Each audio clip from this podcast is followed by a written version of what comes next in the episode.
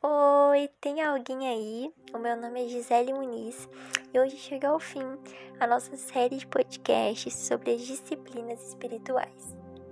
A gente papeou sobre verdadeira adoração, sobre o serviço dentro do reino, a prática de nos submetermos uns aos outros, a importância da obediência, a meditação nas escrituras, o poder do jejum, a raiz do descanso, o termômetro da oração.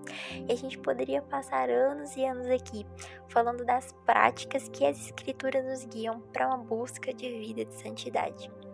E a gente escolheu finalizar a nossa série nos lembrando justamente desse motivo, o motivo das disciplinas da vida cristã, que é a nossa santificação.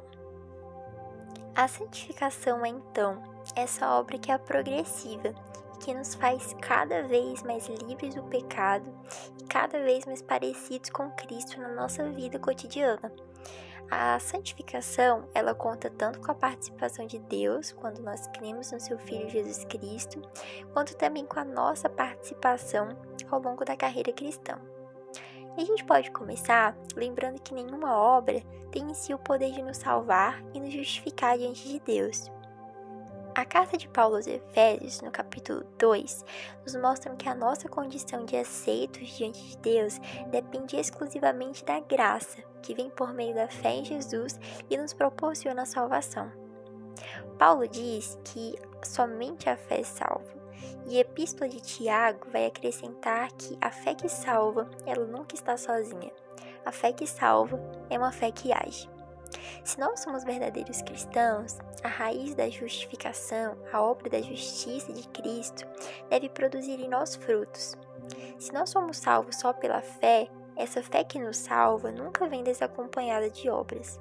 Como diria João Calvino, se você acha que pode receber Cristo para a justificação sem recebê-lo para a santificação, você está dividindo Cristo. Vamos lá entender um pouquinho do que está por trás de todos esses podcasts e de todas as disciplinas que nós estudamos? A nossa jornada de santificação? Vamos lá? Primeiro, deve estar claro para a gente que a santificação possui três estágios: o estágio inicial, o estágio progressivo e o estágio final. A santificação inicial é quando nós cremos no Evangelho, quando Paulo diz em Tito, capítulo 3, versículo 5, que nós somos lavados e regenerados pelo Espírito Santo. Quando nós ouvimos então o Evangelho, nós cremos na boa notícia, nós somos agora chamados de santos. Nós nascemos de novo e toda uma mudança, uma revolução moral começa a acontecer dentro de nós. Essa é a nossa santificação inicial. A santificação progressiva é justamente o que a gente está falando aqui desde o início da nossa série. Esse processo do reconhecimento de que, ainda que nós não estamos mais sob o domínio da escravidão, do pecado, o pecado permanece relutando nas nossas vidas. E é justamente nesse sentido que agora nós somos chamados a não mais ceder a ele. Romanos 6,19 deixa claro que, assim como antes os membros do nosso corpo eram ofertados para impureza, para maldade, agora que nós somos novas criaturas, nós devemos oferecer a nossa vida por completo à escravidão da justiça que vai nos guiar para uma vida de santidade. Talvez o versículo que deixe mais claro essa santidade progressiva seja em 2 Coríntios 3,18, quando Paulo vai dizer que que vamos sendo transformados de glória em glória à imagem de Cristo.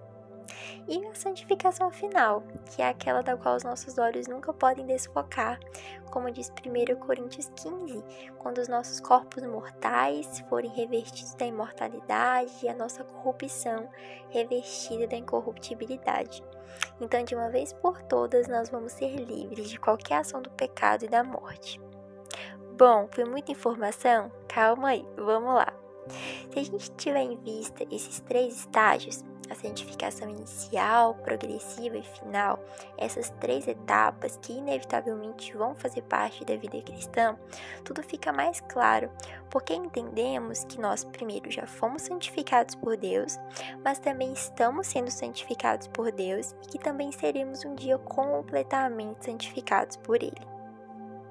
Essas verdades tão simples, mas ao mesmo tempo tão necessárias, nos ajudam se nós nos perdemos ao longo do caminho, achando que tudo está perdido, ou que talvez a caminhada cristã não seja para nós, porque nós tropeçamos em algum momento.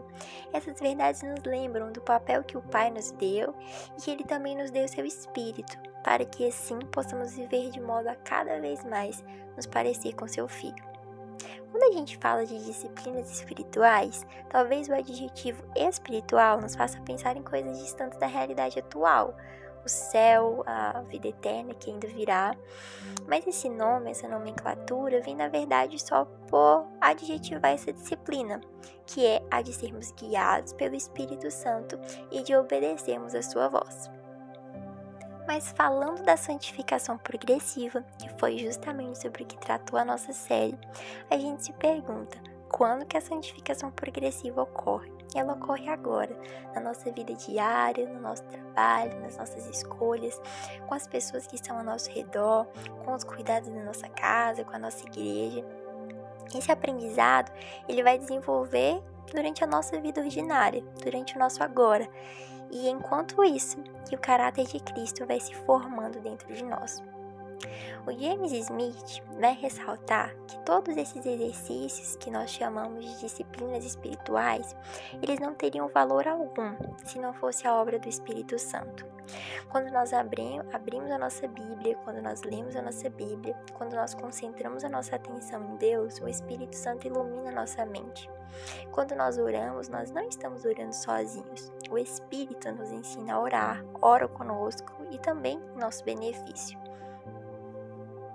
E essa verdade nos ensina que de maneira nenhuma essas ações são barganhas diante de Deus, como se pudéssemos comprar algo com o nosso jejum ou acumularmos pontos com as dolorosas submissões ou maiores leituras bíblicas. Saber que a obra é do Espírito em nós e que ele também nos convoca para não sermos apenas passivos, mas também ativos nessa santificação progressiva, nos retira do automático e leva cada um de nós a um lugar de compreensão que tudo é por meio dele e para ele. Se nós agora somos removidos dessa posição de orgulho, somos guiados para um lugar de humildade à medida que nós aprendemos a caminhar mais com o nosso Senhor. Nós podemos até demorar para admitir, mas as grandes mudanças elas sempre começam com pequenos hábitos sendo mudados. E quando nós falamos de vida espiritual, as coisas não vão ser diferentes, não vão ocorrer por mágica, por osmose. No primeiro, na primeira carta de Paulo à igreja de Corinto, no capítulo 9, Paulo vai falar sobre o esforço e sobre a disciplina que a gente precisa desenvolver ao longo da caminhada para que então, quando nós estivermos diante de escolhas, provações, tentações ou conflitos, nós temos a liberdade de agir sendo guiados pelo Espírito e não mais pela nossa velha natureza pecaminosa.